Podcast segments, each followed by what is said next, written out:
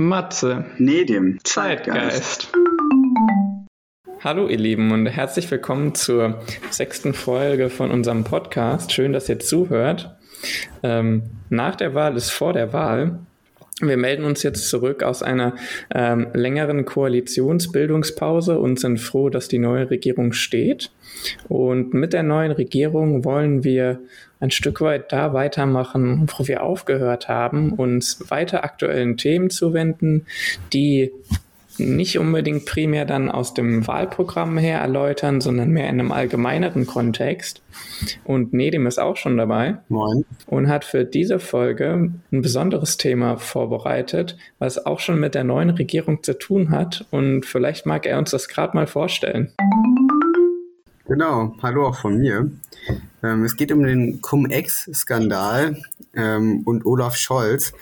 Und zumindest mir ging es so, dass der Ausdruck Cum-Ex oder Cum-Ex-Geschäfte irgendwie sehr häufig mit Olaf Scholz zusammengefallen ist, im Endeffekt aber nie näher erläutert wurde und es eigentlich nur klar war, dass irgendwie sehr viel Geld irgendwo unterschlagen wurde, also sehr viel Steuergeld, aber nicht so genau klar war, wie, weshalb und wer das eigentlich gemacht hat. Ja, ne, das, das, das war im Wahlkampf auch eigentlich gar nicht so Thema. Also es, es wurde viel zu Armin Laschet ähm, berichtet, äh, ganz prominent ja der, der Lacher ähm, im Ahrtal. Es wurde zu Annalena Baerbock berichtet, zu ihrem Buch und zu den Quellen dazu. Aber dieser Cum-Ex-Skandal, der poppte so ein bisschen auf, aber eigentlich ist er doch unter den Tisch gefallen.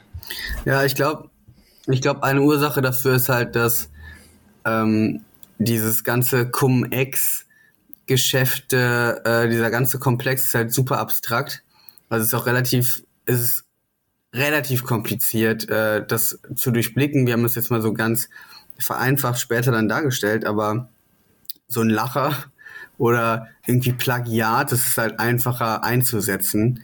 Ähm, weil es einem auch weniger schnell auf die Füße fällt, als wenn man jetzt irgendwie Cum-Ex-Skandal jemand entgegenruft und dann kommt man so die Gegenfrage, was ist das eigentlich, dann müsste man es halt wissen. Ja, so ähnlich wie beim Wirecard-Skandal, da war ja Olaf Scholz eigentlich auch ähm, Finanzminister, aber ja. war dann auch anscheinend nicht, nicht greifbar genug, auch vielleicht das nochmal näher aufzu, aufzubereiten medial ja. und war dann auch irgendwie nicht mehr so aktuell einfach. Ja, glaube ich auch. Naja, nee, aber was genau ist denn jetzt Cum-Ex? Äh, wenn ich, wenn ich jemandem sagen möchte, ja, ich kenne Cum-Ex und zwei, drei Worte mehr sagen möchte als Finanzen. ja, also im Endeffekt ist Cum-Ex äh, eine relativ, also auch gar nicht so neue Form der Steuerhinterziehung. Ähm, oder der, ja, der, ja, doch kann man es schon so nennen. Das ist in den äh, 1990er Jahren das erste Mal aufgepoppt. Und ähm, das wird meistens von ähm, einer Gemeinschaft von Investoren betrieben. Also das könnten zum Beispiel drei Banken sein, die zusammenarbeiten. Und äh, das Ganze läuft so, dass ähm, es ja grundsätzlich an der Börse Unternehmen gibt, die äh, eine Dividende an ihre Aktionäre, an, also an die Leute, die Aktien von dem Unternehmen gekauft haben, auszahlen. Und diese Dividende ist halt einfach so eine Beteiligung am Gewinn des Unternehmens. Ähm, dann gibt es immer einen festgelegten Tag, den halt das Unternehmen festlegt, wo diese Dividende ausgezahlt wird. Und die Cum-Ex-Geschäfte laufen immer um diesen Tag der Dividende herum. Ähm, Cum ist der Tag davor und Ex ist der Tag nach der Auszahlung der Dividende. Deswegen heißen die halt Cum-Ex. Das ist relativ willkürlich. Ähm, wichtig für diese Geschäfte ist, dass halt auf die Dividende, wenn man die jetzt bekommt, 25 Prozent Steuern gezahlt werden müssen in Deutschland. Und man, wenn man eine Bank ist oder eine andere Nicht-Privatperson, sich mit einem Zertifikat diese Steuer, die man auf die Dividende gezahlt hat, zurückholen kann. Also dann geht man praktisch zum Staat hin und sagt, ja, ich habe hier eine Dividende bekommen, habe darauf 25 Prozent Steuern gezahlt und äh, diese Steuer möchte ich jetzt zurückhaben und das ist dann auch legal. Ne? Also dass man sich das zurückholt. Und im Prinzip basiert das Cum-Ex-Geschäft darauf, dass man sich halt diese Steuer zurückholt obwohl man äh, gar keine Steuern, also dass man sich die Steuern auf diese Dividende zurückholt, äh, obwohl man überhaupt keine Dividende erhalten hat und auch keine Steuern auf die Dividende gezahlt hat. Und wie man das macht, würde ich dann gleich erklären. Ah, okay, also ich fasse mal kurz zusammen. Ich habe Aktien und die zahlen mir eine Dividende von 100 Euro aus und der Staat zwackt sich automatisch 25% Steuern ab, sprich ich kriege 75 Euro ausgezahlt und als Unternehmen habe ich dann die Möglichkeit zu sagen, ich bin in der Wirtschaft tätig, ich möchte mir gerne diese 25 Euro zurückholen und der Staat erstattet mir die dann quasi zurück. Richtig? Ja, genau. Das ist auch alles okay. legal. Und illegal wird es dann, wenn du praktisch zum Staat hingehst und sagst, ich möchte gern 25 Euro zurück, aber du hast überhaupt keine Steuern bezahlt und auch keine Dividende bekommen. Ja. ja.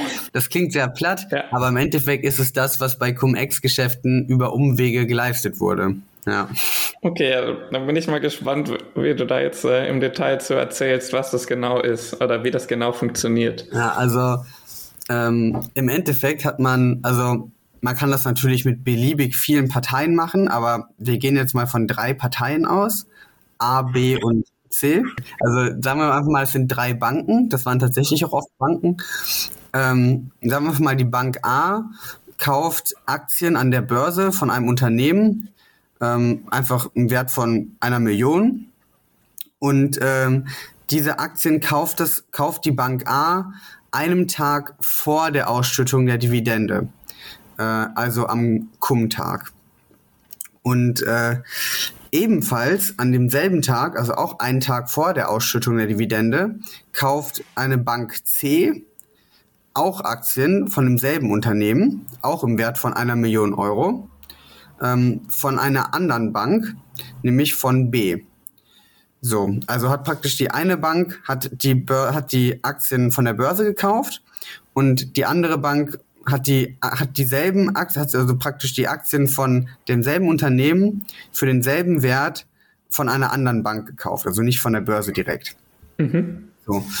Und jetzt ist so der Kniff an dieser Sache, dass ähm, die Bank, die die Aktien nicht von der Börse gekauft hat, sondern von der anderen Bank, die hat das im äh, Sinne von einem Leerverkauf gemacht. Das heißt, ähm, diese Bank kauft Aktien von der anderen Bank und bezahlt die Bank auch dafür. Bank B hat nur die Aktien noch gar nicht und kann sie eigentlich auch noch gar nicht an C weitergeben. Das ist halt ein Leerverkauf. Das heißt, dass ähm, es praktisch abgemacht wird, dass ähm, es schon mal bezahlt wird, aber auch, auch wenn die Aktien noch gar nicht im Besitz sind und noch gar nicht ähm, praktisch an C weitergegeben werden können. Aber die Aktien werden, es wird dann halt so geplant, dass die Aktien praktisch später an C weitergegeben werden. Ähm, und deswegen hat, hat formell C dann schon diese Aktien im Wert von einer Million Euro von B erworben, auch wenn die Aktien selbst noch gar nicht in den Besitz übergegangen sind. Ja, also ein bisschen so, wie wenn ich mir online einen Laptop bestelle, den schon vorab bezahle und dann mein Geld von meinem Konto schon abgebucht wurde, aber ich den Laptop noch gar nicht in den Händen habe, sondern noch warten muss, bis der geliefert wird, ein Stück weit. Ja, ja, eigentlich schon, genau. Und äh, das nennt man dann halt Leerverkauf. Also ganz, also so ganz äh, vereinfacht jetzt in diesem Kontext ausgedrückt.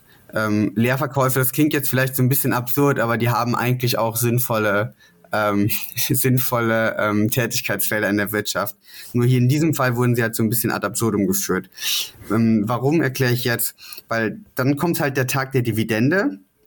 So, und jetzt hat ja die Bank A äh, Aktien im Wert von einer Million gekauft und kriegt darauf eine Dividende, sagen wir einfach mal 100.000 ähm, ausgezahlt und musste dann auf diese ausgezahlte Dividende 25% Steuern zahlen in Deutschland. Mhm. So, das wären ja 25.000. Und jetzt kann die Bank vollkommen legal zum Staat hingehen und sagen, hey, ich habe Steuern gezahlt, 25.000, die möchte ich gerne zurückbekommen, weil ich bin ja eine Bank in der Wirtschaft tätig. Das geht dann mit so einem Zertifikat und dann bekommt die Bank A 25.000 Euro Steuern zurück. So, im nächsten Schritt verkauft jetzt die Bank A die Aktien, die sie ja vorher gekauft hat von dem Unternehmen äh, für eine Million, an Bank B. So, wir erinnern uns jetzt, Bank B hat ja ähm, diesen Leerverkauf an äh, Bank C getätigt, also hat praktisch schon Geld von C bekommen, aber konnte ja die Aktien noch nicht liefern. So, das heißt, B kauft jetzt die Aktien von A, um sie dann direkt an C weiterzugeben und kann im Prinzip die Aktien auch mit dem Geld bezahlen, was es ja von C vorher bekommen hat. Ne, also im Prinzip, wenn man sich das so vorstellt, A, B und C nebeneinander, dann gehen die Aktien, die A gekauft hat, kurz in den Besitz von B über und gehen dann weiter an C, weil C ja vorher diesen Leerverkauf gemacht hat. Also die werden praktisch einmal so durchgereicht. Ähm, mhm. Genau. Und ähm, was jetzt C besitzt ja jetzt diese Aktien, hat aber den Kauf diese Aktien formal ja schon vor dem Tag der Dividende getätigt. Das war ja ein Leerverkauf. Ne? Und deswegen, und da kommt jetzt nämlich das Betrügerische ins, äh, so ins Spiel, dann kann nämlich C einen Antrag bei, also was heißt kann, das ist halt das, was man dann bei Cum-Ex-Geschäften macht, dann stellt C einen Antrag beim Steueramt und sagt, hey, ich habe ja auch diese Aktien, gestern wurde ja die Dividende ausgeschüttet. Ich würde jetzt auch gern die Steuern zurückzahlen, die ich auf die Dividende gezahlt habe. Dabei hat ja C zu dem Zeitpunkt die Aktien noch gar nicht gehabt, sondern nur diesen Leerverkauf getätigt, auch keine Dividende bekommen und auch keine Steuern gezahlt. Das heißt, C stellt einfach nur diesen Antrag und der Staat hat das seit lange überhaupt, also hat das halt einfach nicht nachvollziehen können, dass C keine Dividende erhalten hat, weil die halt nur gesehen haben, okay, C hat diese Aktien auch, hat offiziell die Aktien ja am Tag vor der Dividende gekauft, wenn es auch nur ein Leerverkauf war. Und dementsprechend wird das schon alles so seine Richtigkeit haben. Denkt man sich jetzt auch so, wie kann das denn sein? Äh, äh. es liegt halt einfach an super alten Computersystemen, super schlechter Vernetzbarkeit und einer nicht vorhandenen Digitalisierung. Ja, ähm, naja, und dann hat halt C diesen Antrag gestellt, hat dann äh, die Steuerrückerstattung bekommen für Steuern, die C nie gezahlt hat. Und diese Rückerstattung haben sich dann die drei Banken untereinander aufgeteilt. Ne, und im Anschluss konnte dann C einfach die Aktien wieder an A verkaufen, was ja auch ursprünglich hatte A ja mal die Aktien gekauft. Ne, und dann ist praktisch alles so wieder wie vorher.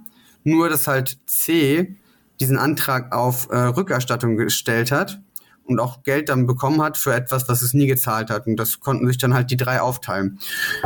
Ja, und ähm, dieses Modell, das klingt jetzt erstmal so ein bisschen umständlich, aber wenn man sich da mit großen Summen das häufig betätigt, hat es halt dazu geführt, dass insgesamt 12 Milliarden Euro an Steuerverlusten äh, seit, den 19, seit den 1990er Jahren ähm, durch verschiedene Banken entstanden sind. Was halt schon unfassbar viel ist. Gerade wenn man sich überlegt, das war ja, das ist jetzt umgerechnet in Euro. Das war ja in den 1990er Jahren auch noch wesentlich mehr Geld. Das war ja auch noch mhm. D-Mark. Ähm, und die erste Gefängnisstrafe dafür wurde tatsächlich erst dieses Jahr, 2021, verhängt, im Sommer. Ähm, da wurde es offiziell für kriminell erklärt. ja, also es ist ein bisschen, ist, glaube ich, nicht so einfach zu verstehen. Ne? Ja, ja das, auf, das klingt auf jeden Fall kriminell, sich für zweimal Steuern zurückerstatten zu lassen, obwohl sie nur einmal ausgezahlt wurden. Ja. Ähm, also ich meine, in, in Summe war es dann ja so, es wurden einmal Steuern vom Staat einbehalten, aber zweimal zurückerstattet. Ja. Ähm, genau. Kann ich schon verstehen, dass man da ähm, schnell an hohe Summen, Summen kommt. Ja, absolut. Und und was hat jetzt genau Olaf Scholz mit diesem Cum-Ex-Geschäften zu tun? Wie war der daran verwickelt? Mm, also Olaf Scholz ist ja erstmal kein Banker, ist ja Politiker. Ähm, und jetzt, also ich habe mich dann auch, ich musste mich ja auch erstmal da einlesen und ich dachte ehrlich gesagt, er hätte selber diese Geschäfte begangen. Das hat er aber gar nicht. Äh, es war nur so, dass ähm, also er hat keine Cum-Ex-Geschäfte getätigt und sich auch nach heutigem Stand nicht direkt daran bereichert. Ist ja schon mal was Positives. Genau, das ist eigentlich schon mal gut. Was er halt gemacht hat, ist, er hat die mehr oder weniger ähm, auch nicht bestraft. ein relativ großes Cum-Ex-Geschäft, was unter seiner Nase lief. Und das war im Prinzip, ähm, das ist schon ein bisschen länger her, das war 2017 oder 2016, 17, als er ähm, erster Hamburger Bürgermeister war. Ähm, und da gab's halt in, ähm, in Hamburg gibt's halt eine Privatbank, die Warburg Bank.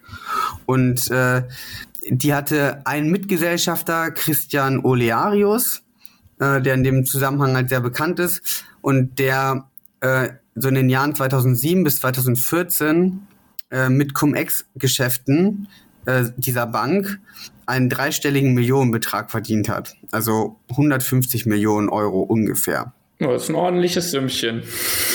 Genau, ne? Das kann man schon mal machen. Naja, und äh, vor allem ja auch, also wir haben ja gerade so grob gehört, man macht ja wirklich nichts dafür. Es ist ja einfach nur, dass man das Geld aus dem Steuertopf nimmt. Ähm, genau, dann äh, 2016 hat dann das äh, Hamburger Finanzamt festgestellt, dass äh, die Warburger Privatbank das Geld vielleicht zurückzahlen könnte. Ähm, dann gab es aber so aus relativ unklaren Gründen, das ist ist auch noch Gegenstand der Untersuchung, also das wird ja auch noch untersucht, ähm, wurde dann aber abgewartet seitens des Finanzamtes noch ein paar Monate, bis nämlich dann die Ansprüche an diese Warburg Bank verjährt waren, so steuerrechtlich verjährt. äh, und man deswegen keine Rückzahlung mehr leisten musste. Das heißt, und das, da ging es halt immerhin um 47 Millionen Euro. Das wurde dann einfach ähm, annulliert und das ko konnte die Bank dann behalten. Ähm, und im Jahr 2017 hat dann das Bundesfinanzministerium, also übergeordnet dem Hamburger Finanzministerium, äh, mal so kritisiert, dass vielleicht das Hamburger Finanzministerium Ministerium nicht wieder eine Verjährung zulassen sollte. Äh, da ging es nämlich 2017 um 43 Millionen Euro, was ja auch eine okaye Summe ist. Ähm, und äh, das hat das Hamburger Finanzministerium dann zur Kenntnis genommen. Und äh, das hat dann natürlich auch Olearius gemerkt, also dieser Mitgesellschafter der Warburg Bank. Mhm. Und äh, hat sich dann, also was er sich genau gedacht hat, weiß ich jetzt nicht, aber zumindest hat er dann initiiert, dass er mit dem damaligen ersten Oberbürgermeister Hamburgs, Olaf Scholz, ähm, mal ein engeres Gespräch führen könnte. Also nee, ich fasse mal zusammen, das heißt, die Warburg Bank hat Cum-Ex-Geschäfte gemacht und beteiligt war da ähm, dieser Christian Olearius und dem Hamburger Finanzamt ist es auch aufgefallen. Also diese Cum-Ex-Geschäfte, die ja nicht legal sind, sind dem Finanzamt aufgefallen, aber es hat einfach, die, die sind dem recht spät aufgefallen, sodass es anscheinend schon relativ nah an der Verjährungsfrist war. Und das Finanzamt hat dann, obwohl es ihm aufgefallen ist, noch ein bisschen ab abgewartet, dass es dann auch wirklich verjährt war, ja? Genau, also man muss so ein bisschen dazu sagen, das war halt super lange eine rechtliche Grauzone. Also das ist halt so richtig, dass jetzt, also dass wirklich zum Beispiel jemand dafür ins Gefängnis gekommen ist, das war jetzt erst 2021 der Fall, dass es halt wirklich kriminalisiert wurde. Das war halt bis dahin eher so eine Grauzone und ähm, ich habe nicht so genau gefunden, warum das Hamburger Finanzministerium das dann in dem Fall konkret zurückhaben wollte. Meine Vermutung ist, dass es einfach aufgrund der hohen Summe ist. Ähm, weil ja auch jede Grauzone besteht ja immer aus Weiß und Schwarz. Und wenn man es halt übertreibt in dem Sinne, und das ist ja wirklich ein sehr hoher Betrag, über den wir hier sprechen, ähm, dass sie deswegen die Rückzahlung haben wollten. Und also ich habe mich da so ein bisschen genauer eingelesen und das ist ja auch noch Gegenstand der ähm, Ermittlungen, aber es gab da wohl auch irgendwie so eine Hauptermittlerin, die da zunächst sehr, sehr energisch hinterher war. Die Warburg Bank, also eine Ermittlung des, fin des Finanzamtes, die zunächst sehr energisch hinterher war, die Warburg Bank zur Rückzahlung zu ähm, bewegen und dann aus bisher nicht geklärten Gründen äh, sich dann äh, innerhalb von wenigen Monaten äh, enorm dagegen entschieden hat und sich dann für die Bank ausgesprochen hat.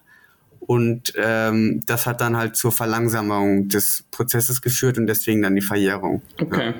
Aber jetzt ist das Bundesfinanzministerium mit im Spiel. Das hat das Hamburger Finanzministerium jetzt bei so einer, bei der zweiten Auflage des Ganzen quasi ähm, nochmal ermahnt und dann kam es jetzt zum Gespräch zwischen Olearius und Scholz, ja?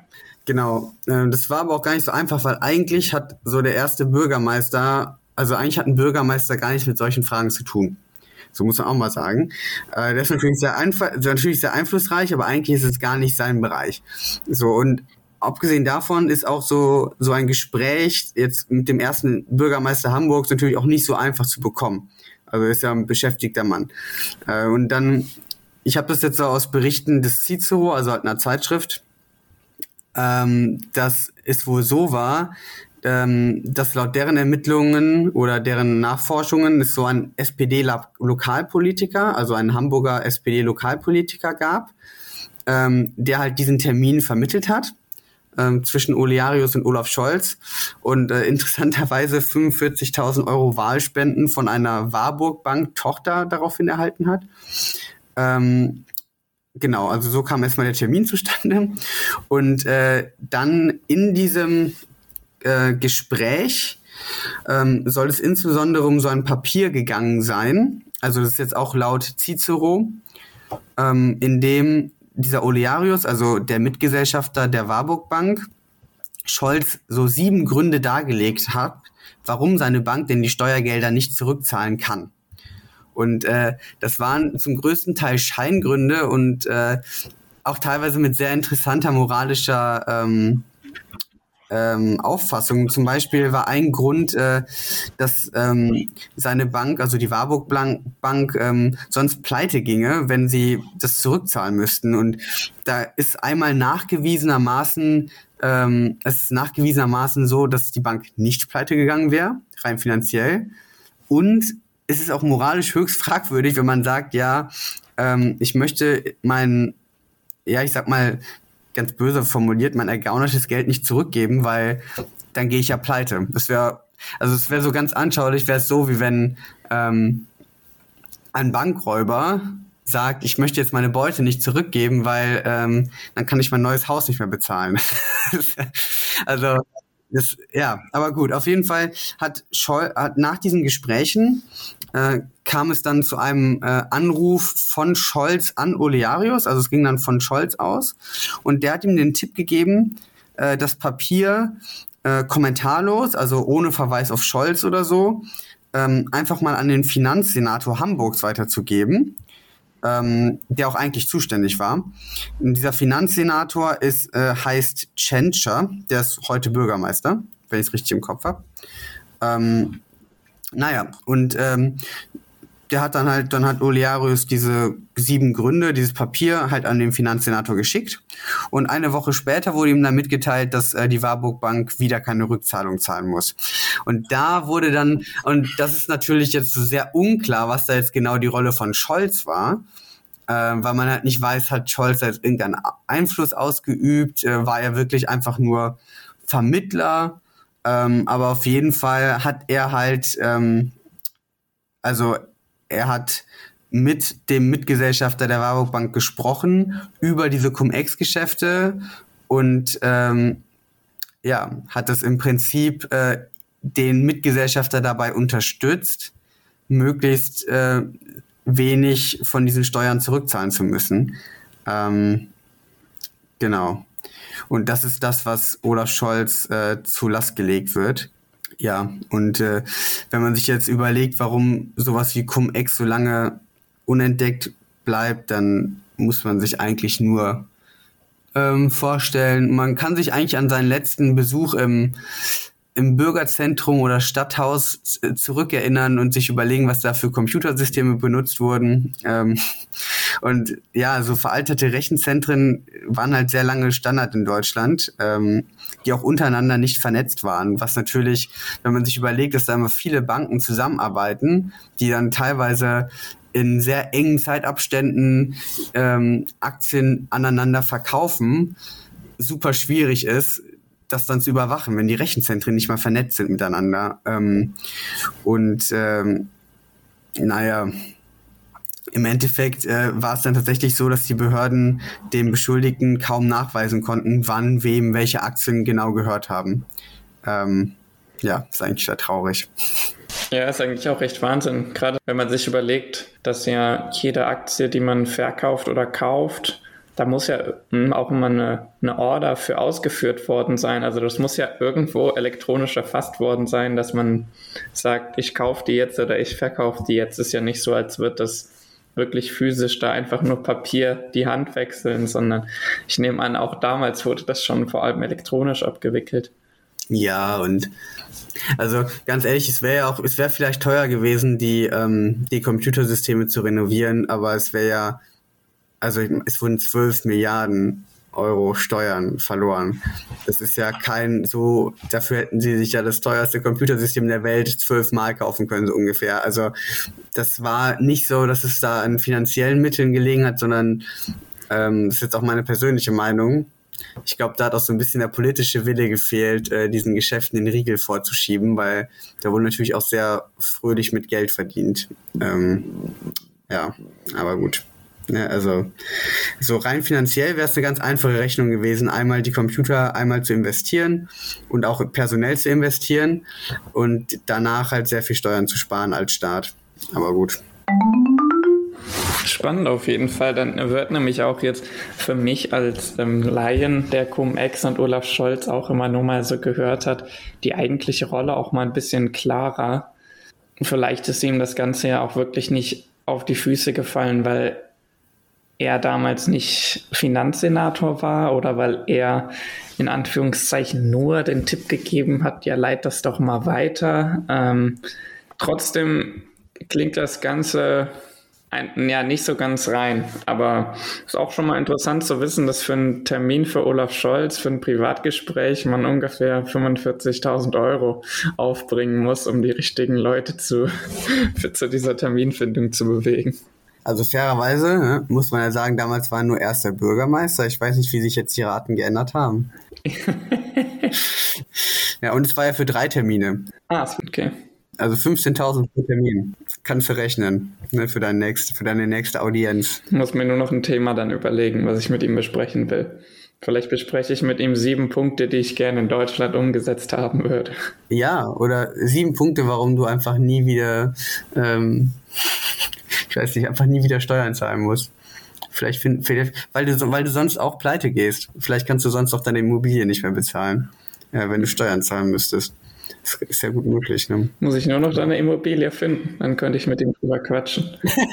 ja, aber ich finde das tatsächlich auch aus der Perspektive recht spannend, ähm, gerade wo er SPD-Politiker ist. Ich sag mal, so ein, äh, ein Krimineller oder ein Banker in der Grauzone, ähm, es ist ja nicht sicher, wie, wie strafbar das damals war, ist ja eigentlich nicht das typische SPD-Wählklientel, ja, und da, wo die SPD-Schützen ihre Hand drauf halt. Ja, wobei, ähm, also er war ja auch der Bürgermeister von Hamburg und es ist schon so, dass ähm, das ist ja auch, also das ist jetzt nicht allein Olaf Scholz, Bösartigkeit, ist ja allgemein oft so, dass wenn man halt gerade in so einer großen Metropole irgendwie gewählt werden will, dann sollte man halt nicht ähm, irgendwie, sage ich mal, den wohlhabenden Industriellen und Bankern auf die Füße treten. Das, mal wieder, das kann vielleicht auch ein Beispiel dafür sein, ne, wie sich das dann äußert. Aber da muss man natürlich auch vorsichtig sein. Das ist ja alles noch ähm, Gegenstand der Untersuchung, was da jetzt genau passiert ist. Ne? Aber es ist, also es klingt schon, es klingt zumindest alles so ein bisschen zwielichtig. Ne? Aber es ist halt auch nicht so 100% fassbar. Und deswegen ist es ihm vielleicht tatsächlich nicht so auf die Füße gefallen. Ähm, andererseits wurde ja nur der Vorwurf eines Plagiats schon dermaßen teilweise durch die Medien gezerrt bei anderen Politikern, der sich dann teilweise gar nicht erhärtet hat. Ähm, wo ich mir auch so denke, ja, wo ist hier die... Die Balance. Ja, genau. Ja, was ich auf jeden Fall als Learning mitnehme, ist, dass das deutsche Finanzamt an, an manchen Punkten wahrscheinlich etwas digitaler und vernetzter sein sollte. Und was ich gar nicht erwartet hätte, ist, dass eine, dass so eine Erstattung ähm, von, von Steuern auch scheinbar ja eher einfach durch das Finanzamt durchgeht. Also es scheint ja nicht so zu sein, als würde das extrem intensiv geprüft werden vom Finanzamt oder als wäre es damals extrem intensiv geprüft worden, weil es hat ja auch das Hamburger Finanzamt hat ja doch ähm, mehrere Jahre gebraucht, bis es diese Rückzahlungen festgestellt hat.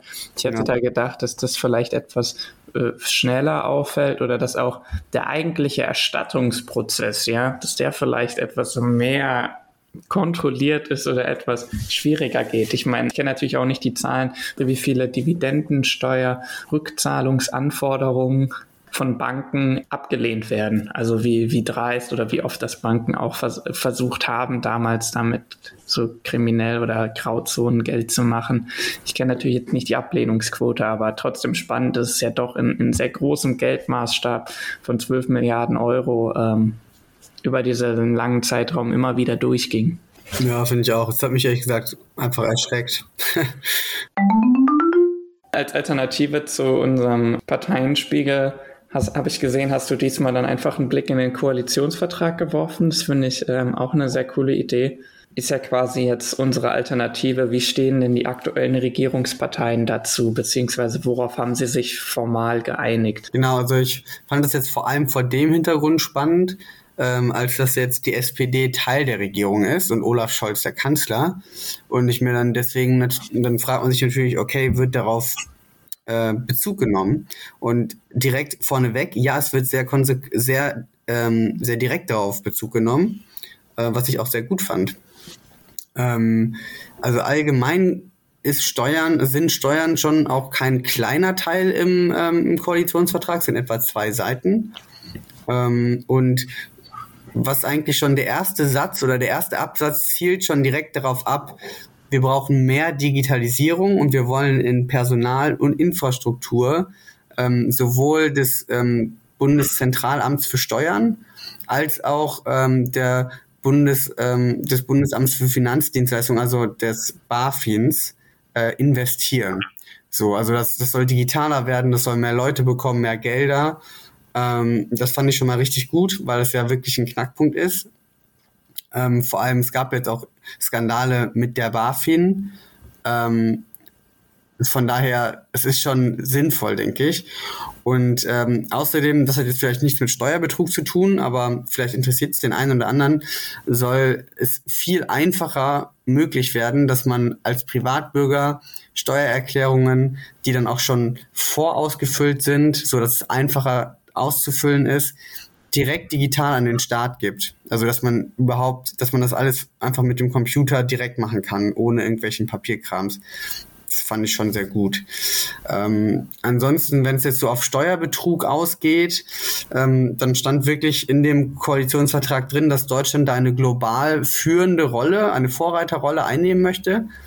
Ähm, dann standen da viele Maßnahmen, ähm, die man meiner Meinung nach jetzt ohne Hintergrundwissen auch schwierig verstehen kann. Aber so ein Beispiel ist, ähm, dass man die Liste von Steueroasen, von EU-Steueroasen, äh, ausweiten möchte. Also die EU hat so eine Liste von Staaten, die als Steueroasen gelistet sind.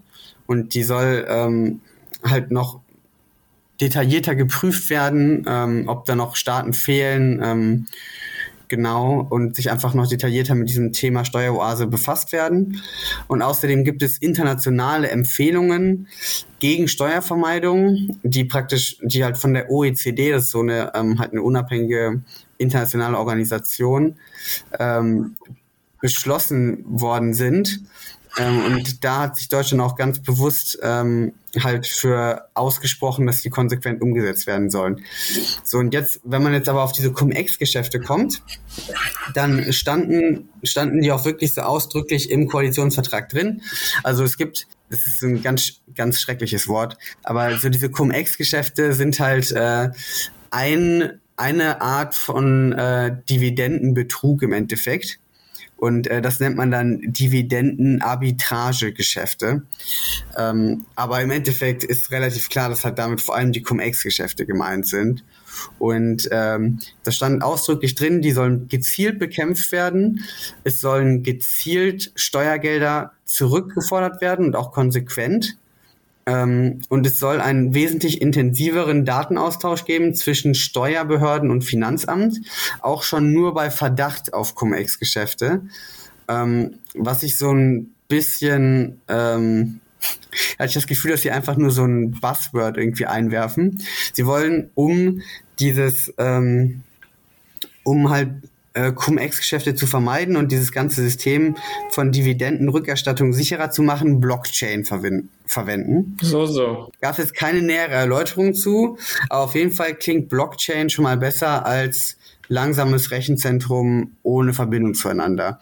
Also ganz ehrlich, das ist ja auch ein Koalitionsvertrag, der ist ja nicht, ähm, nicht dazu gedacht, dass da jetzt alles im Detail drin steht. Was ich schon mal gut finde, ist, dass es halt wirklich aufgegriffen wurde, genau auch das Thema und auch ähm, da halt wirklich anscheinend zumindest jetzt die Intention da ist, da Sachen zu verändern. Und jetzt muss man halt die Regierung an ihren Taten messen. Ne? Also, Wie so oft. Ja, genau. Also das sind so grob. Es steht natürlich einiges zum Thema Steuern drin, aber ich habe mich jetzt erstens ein bisschen auf Steuerbetrug äh, fokussiert und dann vor allem halt natürlich auf die Cum-Ex-Geschäfte. Insbesondere auch, weil Steuern jetzt nicht das spannendste Thema aller Zeiten ist. So, und zum Schluss noch eine kleine Bekanntmachung. Das hier war bis auf weiteres erstmal die letzte gemeinsame Podcast-Folge von Nedim und mir. Wir beide haben uns schweren Herzens dazu entschieden, aufgrund unserer beider Berufseinstieg das Projekt erstmal ruhen zu lassen und möchten euch sagen, dass es uns sehr, sehr viel Spaß gemacht hat ähm, und uns auch selber nochmal motiviert hat, mit Politik auseinanderzusetzen. Und vielen Dank für das tolle Feedback und fürs Zuhören von meiner Seite. Ja, auch von mir vielen Dank fürs Zuhören. Ciao.